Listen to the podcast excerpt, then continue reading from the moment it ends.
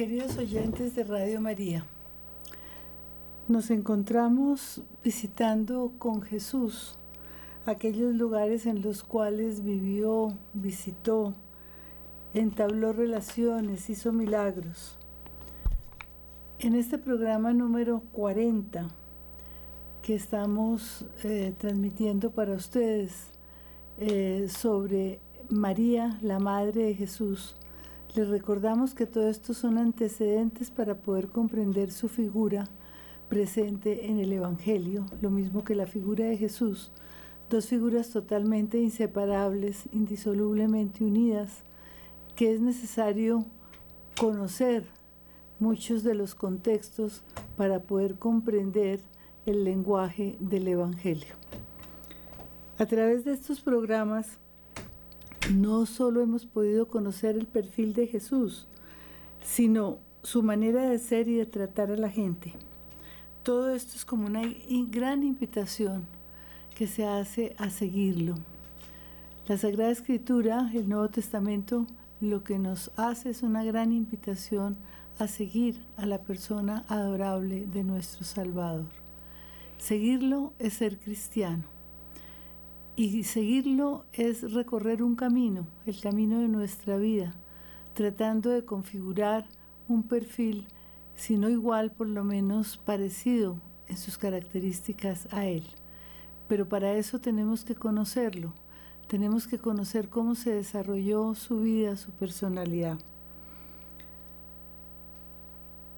Habíamos eh, ubicado, así como lo hicimos con Judea, a la Galilea dentro del gran contexto histórico amplio del momento.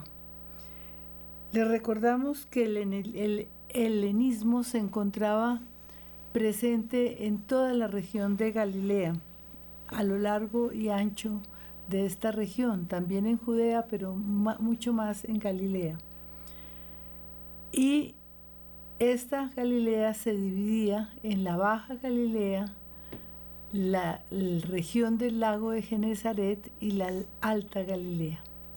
De manera que las regiones que hemos visitado con Jesús se ubican en estos tres lugares. Ya fuimos en la Baja Galilea, conocimos con él a Nazaret, a Séforis y a Cafarnaún, que fueron los lugares más importantes de esa Baja Galilea. En la región del Valle de Genezaret nos detuvimos en Tiberíades, en Bethsaida y en Magdala. Y hablamos también de la vía Maris y de la importancia del desierto en la vida de Jesús. También hicimos una reflexión sobre, sobre este desierto y todas las implicaciones que tiene para la vida de Jesús y para la vida del cristiano. Terminamos hoy ese recorrido conociendo la Alta Galilea y en ella las ciudades de Tiro y Sidón. Visitaremos también Cesarea de Filipo y Cesarea Marítima.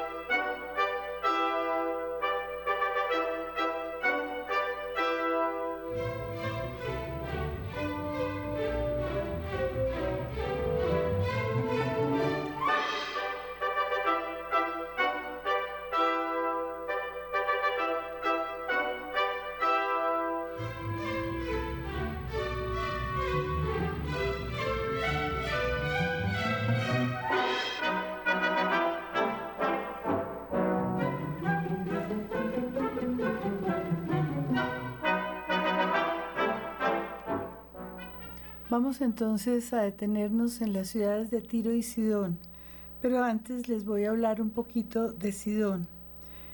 Era una ciudad portuaria y fue por mucho tiempo la ciudad más importante de los fenicios y debe su nombre al hijo primogénito de Canaán. Una colonia de sidonios se estableció a 35 kilómetros de Sidón y llamó a este lugar Tiro.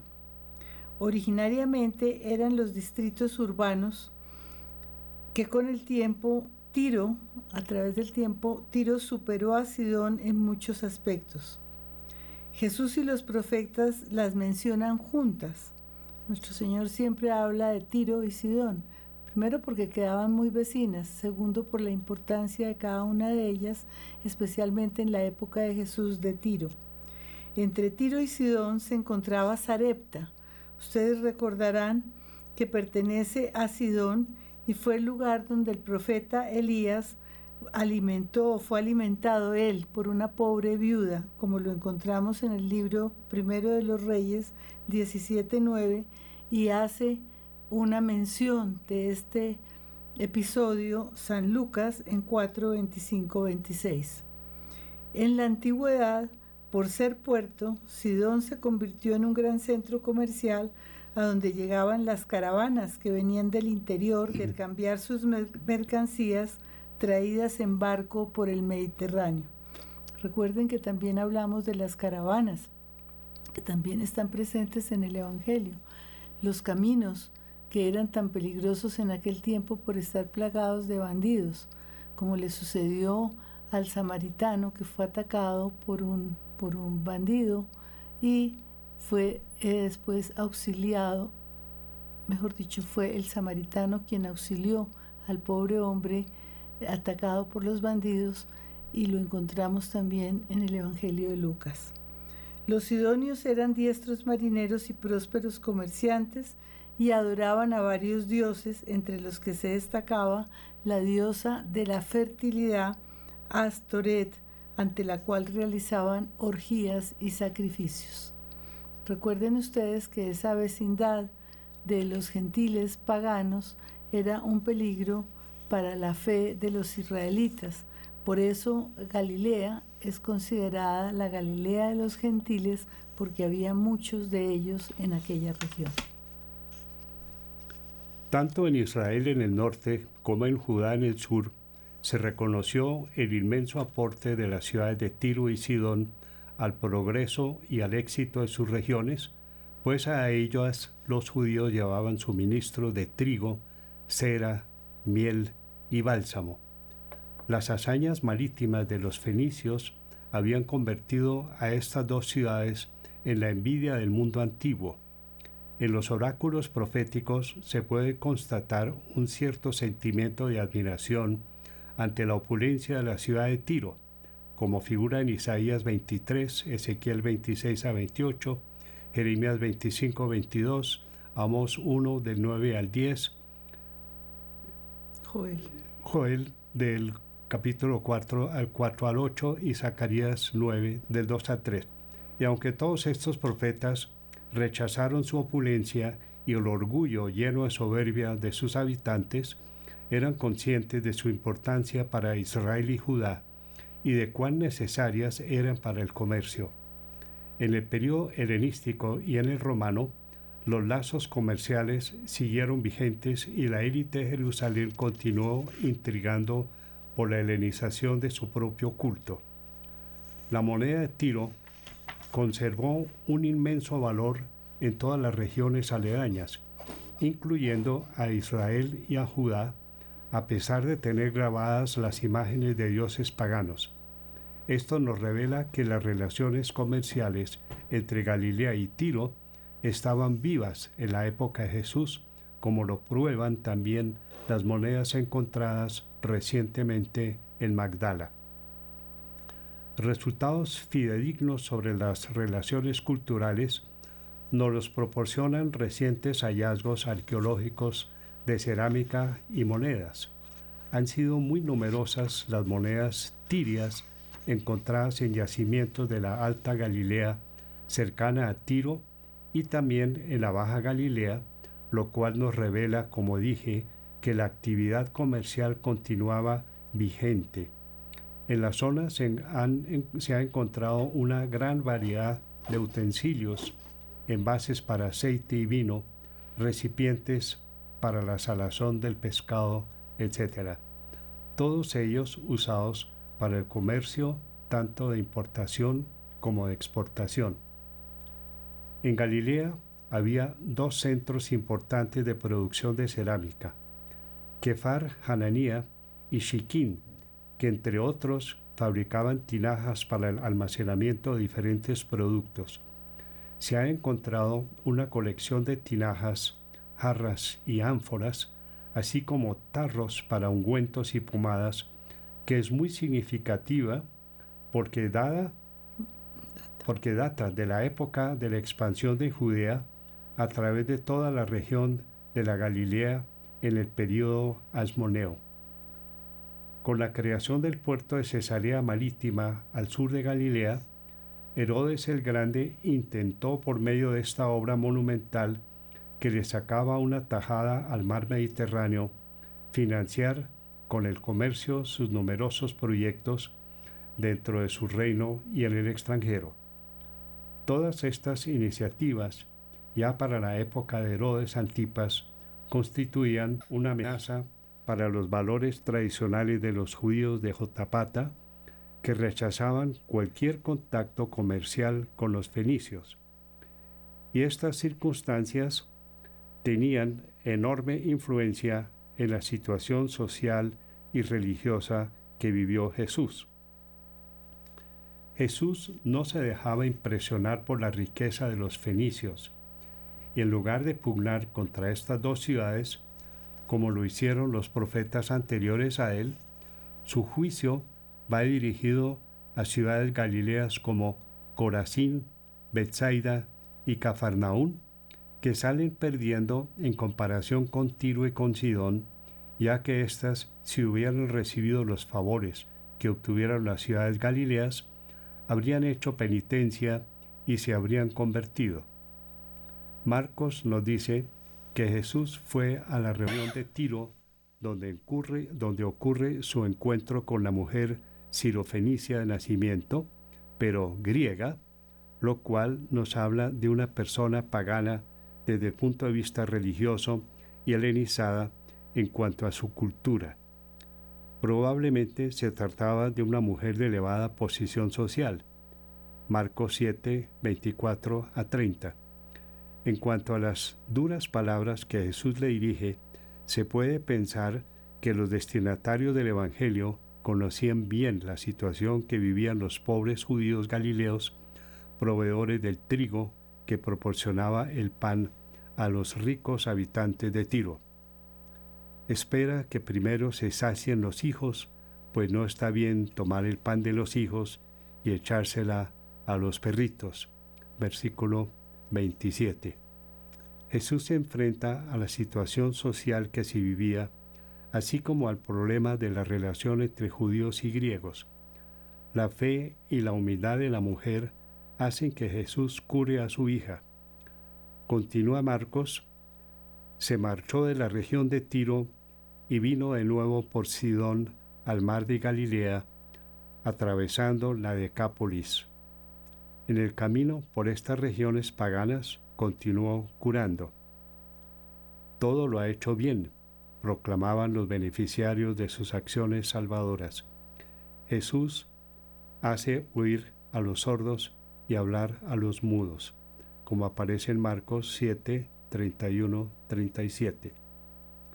Jesús quería revelar la universalidad del amor que predicaba, un amor que con plena seguridad incluía a los gentiles, y esta actitud suya distaba claramente de la que tenían la mayoría de sus contemporáneos judíos. El hecho mismo de vivir y conocer a estas personas debió abrir su mente y su corazón para alcanzar y cobijar con ese mismo amor y ternura a toda la humanidad. La imagen de Abraham, como ya lo ha anotado María Lucía anteriormente, debió influir en él. El patriarca, al igual que Jesús, viajó por muchos lugares donde vivían personas enemigas, ajenas a su fe. pero la elección de Dios entraña en el elegido responsabilidad y respeto por sí mismo y por los demás. Para Jesús, además de esto, entraña un inmenso amor. Los gentiles están también invitados a ser parte de la nueva familia que Él ha venido a formar, reuniéndola en el nuevo banquete de su reino con Abraham, Isaac y Jacob.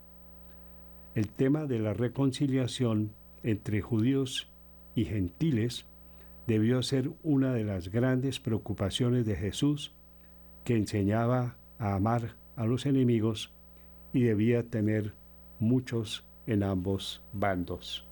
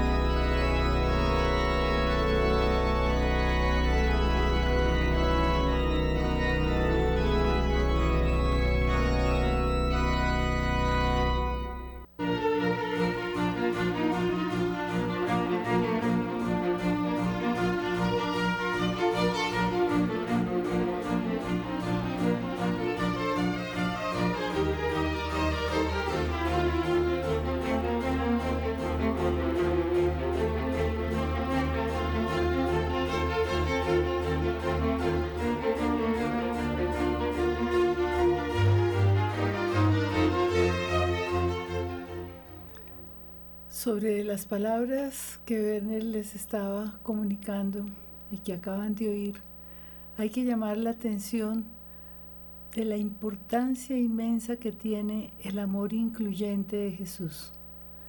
Fíjense ustedes que Tiro y Sidón son dos ciudades paganas, ultra paganas.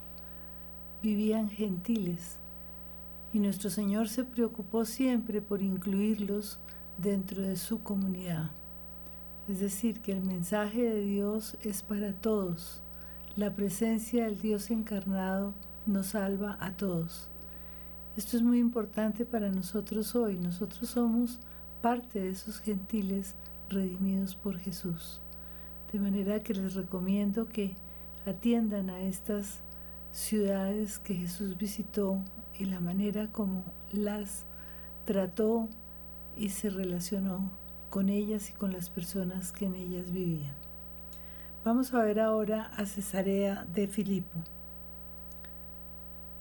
Hemos visto que la actividad de Jesús no se limitó a los territorios de Galilea y Judea.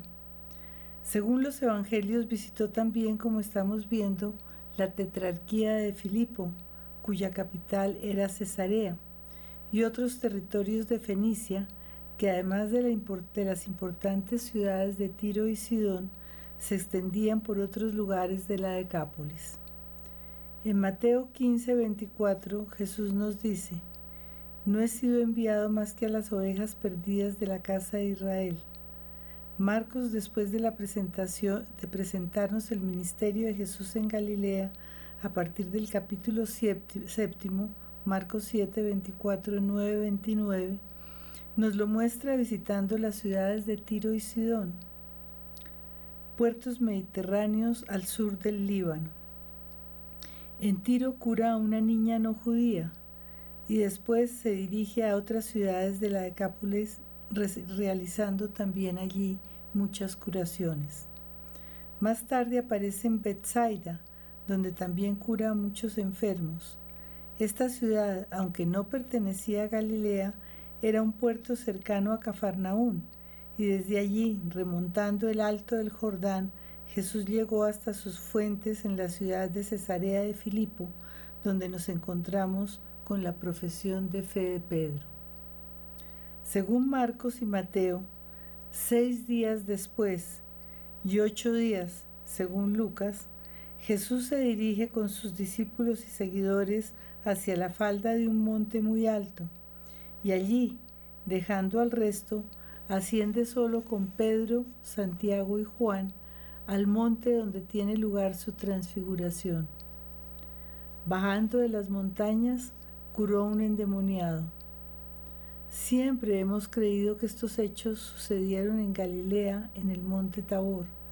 Sin embargo, algunos piensan que pudieron suceder en el monte Hermón, el monte más alto de Palestina, situado a unos 8 kilómetros de Cesarea de Filipo. Antes de entrar a esta ciudad, Jesús preguntó a sus discípulos, ¿quién dicen los hombres que es el Hijo del Hombre? Ellos dijeron, unos que Juan Bautista, otros que Elías, otros que Jeremías o uno de los profetas.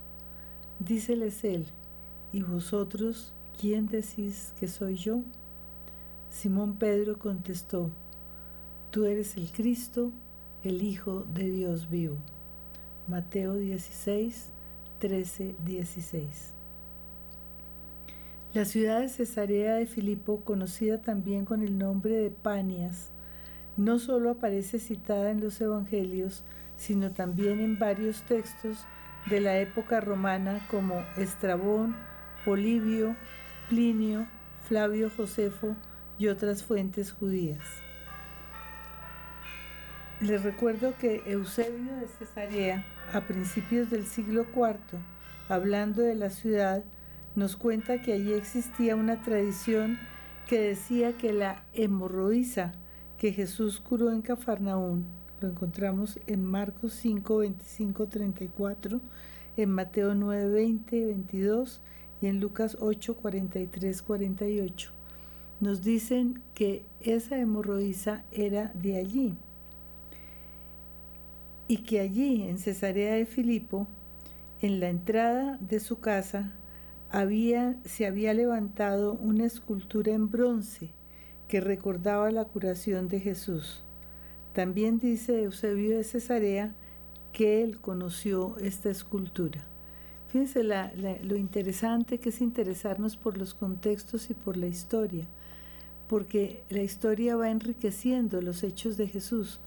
Eso no lo conocimos nosotros, pero Eusebio de Cesarea, más cercano a los hechos, da testimonio de este hecho. La descripción más antigua de la ciudad y de su santuario, dedicado al dios Pan, la hace Flavio Josefo, quien dice lo siguiente. Erigió Herodes un templo de mármol blanco junto a las fuentes del río Jordán en un lugar llamado Panión o Panias. Eso lo dice en el libro de la guerra, capítulo 1, 404 al 406.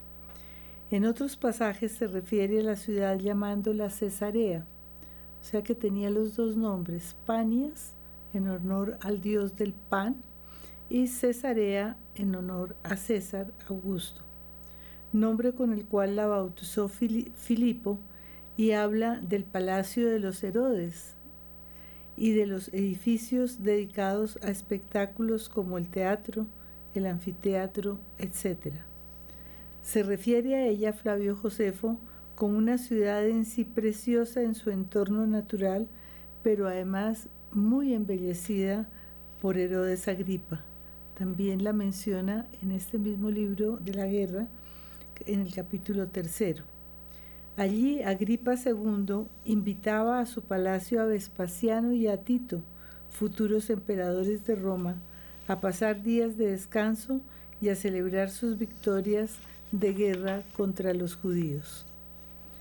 Las excavaciones recientes nos permiten ver que esta bella ciudad, nacida bajo el amparo de sus famosos santuarios, era una polis, es decir, una verdadera ciudad. Polis en griego quiere decir ciudad, de estilo helénico, con su típica estructura administrativa regida por arcones, posiblemente dos, apoyados por, por un consistorio o consejo, cuyo modelo se corresponde con el de las ciudades romanas. En la zona occidental de la ciudad se encontraba el edificio más bello e importante, el Palacio Real, con una extensión aproximada de 10.000 metros cuadrados. De él hacían parte una basílica y muchas instalaciones hidráulicas. Acuérdense que los romanos son grandes arquitectos y son muy limpios, les importan mucho los acueductos. El agua es un elemento fundamental en la vida de los romanos, no solo para la supervivencia, sino para la limpieza, para vivir limpios. Había muchísimos baños a lo largo de todas las conquistas, de todas las ciudades conquistadas por el imperio romano. En este edificio había también numerosos pasos semisubterráneos construidos magníficamente que salvaban los desniveles del terreno, ya que una parte del palacio se elevaba sobre una terraza que dominaba el maravilloso paisaje con los santuarios al fondo y la vista del entramado vial de la ciudad.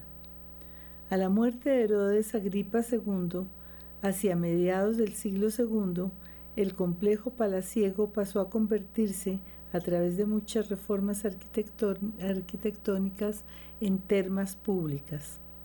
La ciudad contaba con un magnífico acueducto que proveía de agua no solo al palacio, sino también a los barrios residenciales y periféricos.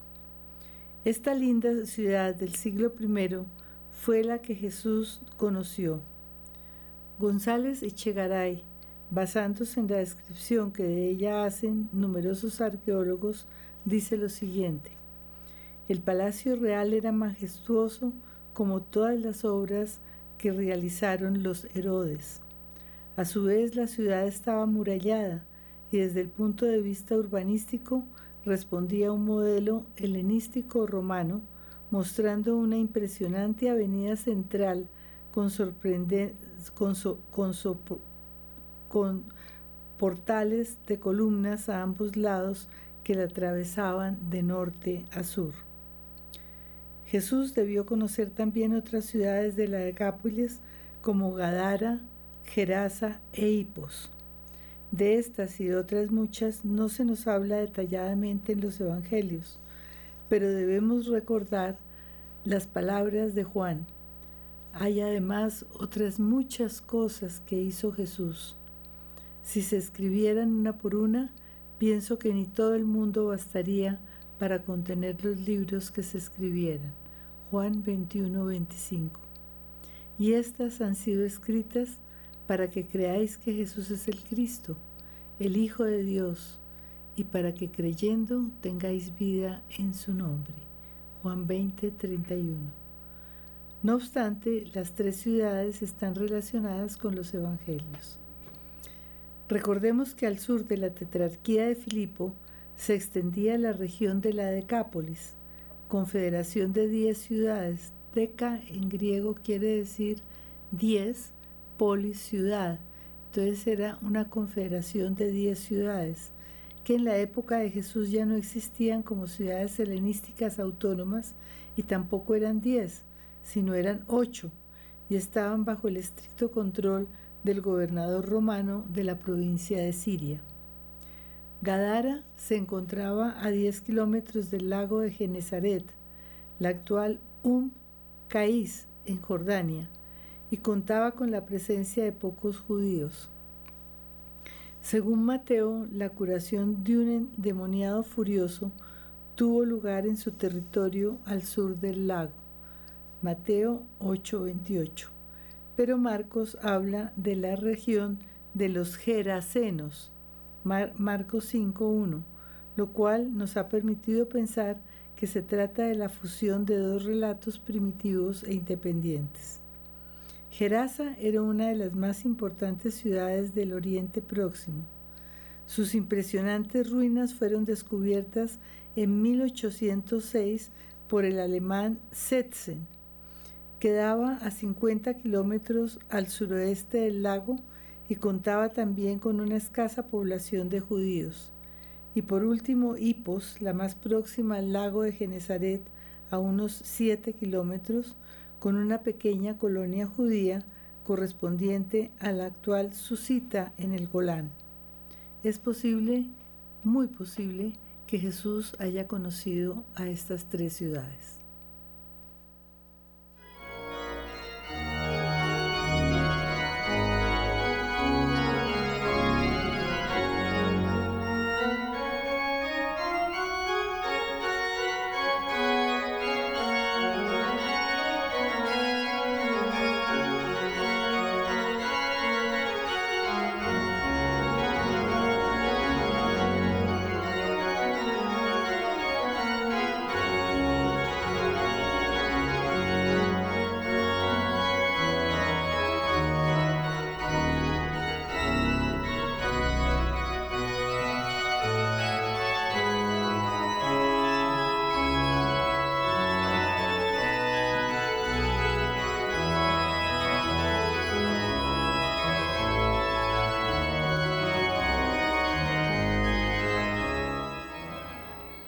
Vamos a hablar ahora de Cesarea Marítima.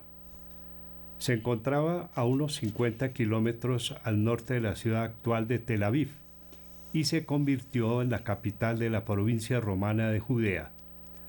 Los evangelios no nos dicen que Jesús hubiera estado allí, tampoco la nombran, pero es probable que sí, que así lo hiciera, dada su importancia como puerto. Cesarea Marítima desempeña un papel muy importante en las vidas de Pedro y Pablo y los hechos de los apóstoles nos hablan de ella muchas veces. Herodes comenzó a construirla en el año 22 a.C. y la terminó 12 años después. En este megaproyecto incluyó el maravilloso puerto que al fin y al cabo era su razón de ser.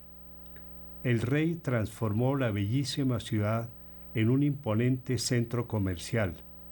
Como no tenía manantiales para proveerse de agua, la condujo a través de un acueducto que comenzaba en el cercano manantial de Shuni, a siete y medio kilómetros al norte. La ciudad se convirtió en residencia del prefecto romano. En 1961 se descubrió lo que se ha llamado la piedra de Pilato, la cual menciona al hombre que ordenó la crucifixión de Jesús, como nos lo enseñan los evangelios.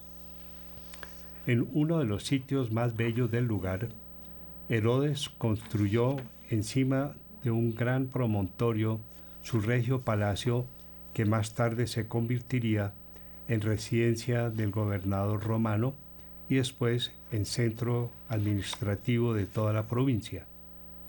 En el año 6 después de Cristo, la ciudad pasó a ser la capital civil y militar de la provincia de Judea. Cesarea era una de las ciudades más importantes de la tetrarquía que abarcaban a Judea y Samaria, heredada por Arquelao, hijo de Herodes el Grande. Gracias a los magníficos trabajos realizados por los arqueólogos, hoy se pueden apreciar los muros de la ciudad, el castillo, una catedral y una iglesia del tiempo de los cruzados.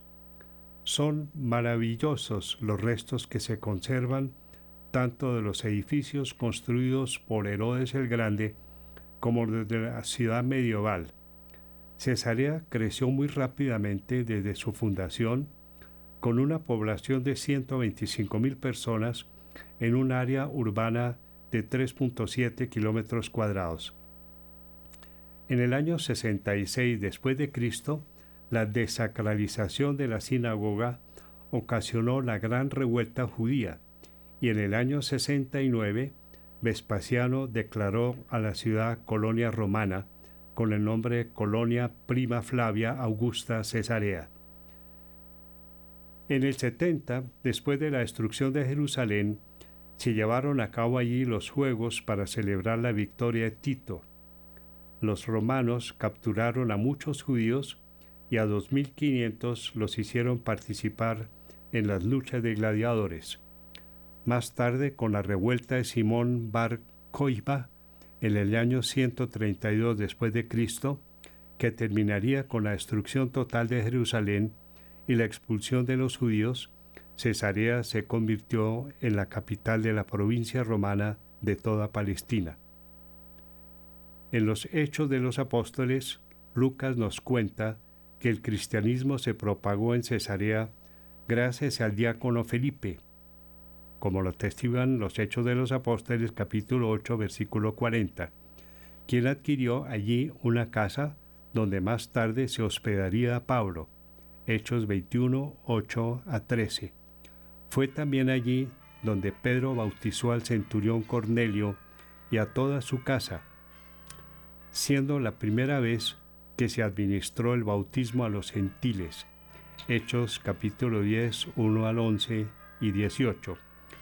Pablo, perseguido por las autoridades de Jerusalén, fue acompañado por los cristianos a Cesarea, desde donde viajó a su ciudad natal de Tarso.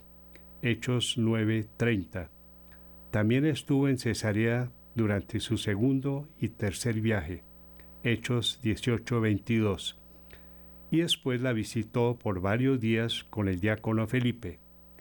En Cesarea fue hecho prisionero y después de dos días enviado a Roma, como lo atestiguan los Hechos de los Apóstoles capítulo 23, 23, 25, 1 a 13.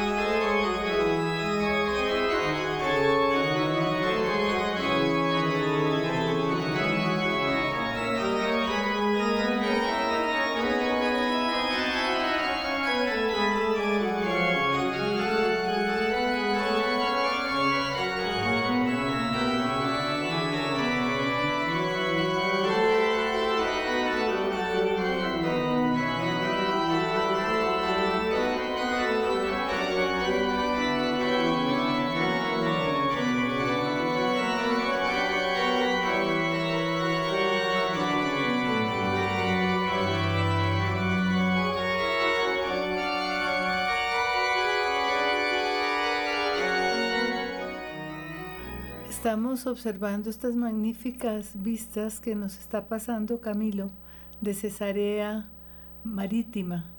Allá estuvimos Werner y yo hace unos años y pudimos apreciar estas, estos prodigios, estas maravillosas construcciones y todo este recuerdo de mosaicos eh, preciosos del siglo I de, de nuestra era. Detengámonos por un momento y observemos el, magnífico puerto al mar que tanto necesitaba Herodes para fomentar el comercio en su reino y dar paso a los valiosos productos que llegaban de Oriente. Hasta las más importantes ciudades del territorio de la Decápolis a través de las más destacadas rutas de caravanas. Este puerto fue una obra colosal a la altura de cualquiera de las que existían en el Mediterráneo oriental. Constaba de tres grandes espacios. El primero, situado hacia el exterior, era el, el fondeadero de las naves para las operaciones de embarque y desembarque. En el segundo, hacia el interior, las naves atracaban junto a los tinglados y almacenes y se llevaban a cabo los trabajos de cargamento. En el fondo del puerto, cerca al templo, se hallaba la gran ensenada destinada a barcos de recreo y al tráfico de pasajeros. Flavio Josefo nos informa sobre los inmensos bloques de piedra que se usaron para la construcción de tan colosal puerto. Al concluir esta primera trayectoria con Jesús, debemos reflexionar sobre las siguientes realidades. Primero, caminar con Jesús no es una acción que se remonte a un pasado remoto. Jesús es un presente eterno en nuestras vidas y en la vida del mundo. Segundo, su palabra y sus actitudes siguen interpelándonos y siguen siendo soluciones para la terrible problemática de nuestra situación actual en la cual el ser humano, como el más violento depredador, amenaza con acabar no solo con la naturaleza, sino con el planeta, olvidando que somos parte de la creación y que atentando contra ella, atentamos contra Dios y contra toda la humanidad. El universo proviene de la acción amorosa de Dios y el medio ambiente es su bien fundamental. Jesús amó y respetó a la naturaleza. Nos enseñó a vivir superando el egoísmo y construyendo la fraternidad humana. Ante el odio, la rivalidad y el egoísmo, Jesucristo sigue invitándonos a amar, a respetar y a ser felices, trascendiendo el dolor y las humillaciones. Debemos desear un mundo realizable, en el cual las relaciones interpersonales nos ayuden a trabajar fuertemente por la potencialización de nuestras posibilidades inscritas en nuestro ser, ansioso de construir con entusiasmo en medio de las críticas el amor al otro y a la naturaleza dentro de un inmenso respeto. Los cristianos debemos aprender a valorar el respeto de la, de la diferencia como algo que enriquece e impulsa a la creatividad. La tarea de ser cristianos no es fácil. Por eso debemos ingeniarnos para construir nuestra libertad en medio de las cadenas que nos atan al facilismo, al relativismo y a todo lo baladí ofrecido por la vida moderna. Debemos luchar sin descanso por conservar, construir y comunicar nuestra identidad cristiana conociendo nuestras fortalezas y debilidades. Aunque no sea sencillo ni fácil, el respeto y el amor al prójimo y a la naturaleza son lo único que nos permitirá cambiar y transformarnos. En su momento, en la Galilea de los gentiles, Jesús nos enseñó que se debía luchar contra cualquier tipo de exclusión, ya sea religiosa, política, económica o social. Es imposible pensar que podamos amar a Dios excluyendo de nuestro afecto a los hermanos. El Papa Francisco habla hoy de la cultura del descarte, el peor atentado contra la dignidad humana por la que Jesús entregara su vida excluir al otro de sus derechos básicos al respeto, al alimento, al agua, a la educación, a la salud, a un techo, es excluirlo de su derecho a la dignidad. Y así como en el tiempo de Jesús, esa exclusión existía y las autoridades romanas y judías participaron con su poder injusto haciéndolas efectivas, Hoy más que antes atentamos contra los derechos humanos más elementales queridos por Dios para todos nosotros. Jesús pone de manifiesto que la exclusión y la inequidad son escandalosas.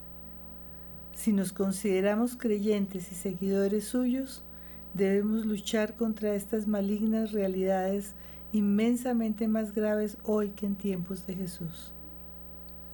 La invitación que queremos hacer con este caminar con Jesús, además de conocer la realidad de nuestro adorable Maestro, es a reflexionar sobre nuestra propia realidad de injusticia, de corrupción, de dinero fácil, de narcotráfico, de odio y de violencia que exige desde lo más profundo de nuestro ser un compromiso serio con el mensaje de Jesús para cambiar a la luz de su palabra presente en los Evangelios, la cual debe ser conocida y comprendida, podremos vivir de manera más responsable, amando a Dios sobre todas las cosas y amando a nuestros hermanos, a todos, como a nosotros mismos.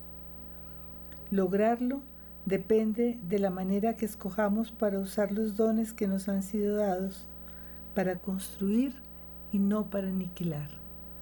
Recuerden eso siempre. Todo la belleza de dones que Dios ha puesto en nuestra vida son para construir, pero no para aniquilar. Todos tenemos un destino común, servir y construirnos los unos a los otros. Jesús vino a enseñarnos a cambiar la cultura del descarte por la de la inclusión. El capitalismo salvaje el consumismo y el egoísmo por la y el egoísmo y la ausencia total de generosidad. Debemos cambiar el odio por el amor, la angustia, el miedo y la desesperanza por la cultura de la paz. Nuestro Señor vino para salvar, para rescatar al pecador y a todos nosotros en mayor o menor medida porque todos somos culpables de lo que en nuestro mundo se encuentra sucediendo. Por eso, desde nuestra interioridad, en la cotidianidad de nuestra existencia, Debemos comprometernos a sembrar en nuestros hijos, familiares y amigos semillas de acogida amorosa, compromiso activo en sus dolores y dificultades, honradez y rectitud en el trabajo, valentía para asumir los valores de Cristo aunque no esté de moda, rectitud para amar la verdad y comprometernos con ella, actualizar en nuestras vidas la alegría gozosa y amorosa de Jesús, contagiando con ella a cuantos se acerquen a nosotros.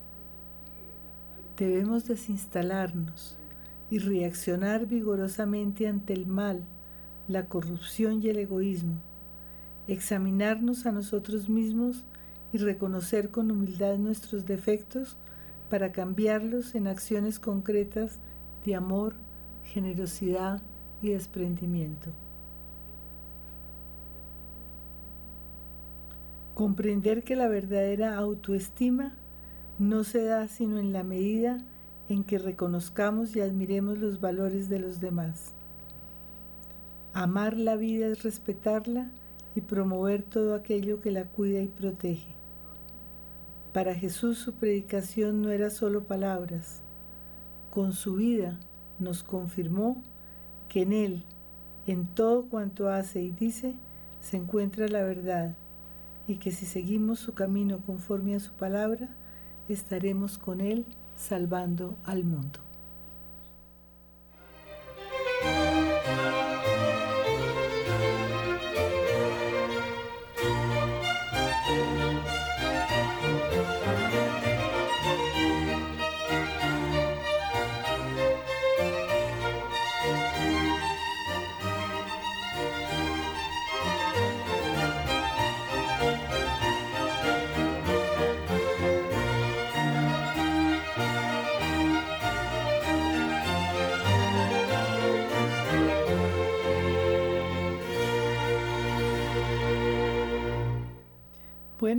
Con esto terminamos ese recorrido con Jesús por los lugares que Él visitó, en los que vivió, en los que hizo milagros, en los que entabló tan entrañables relaciones.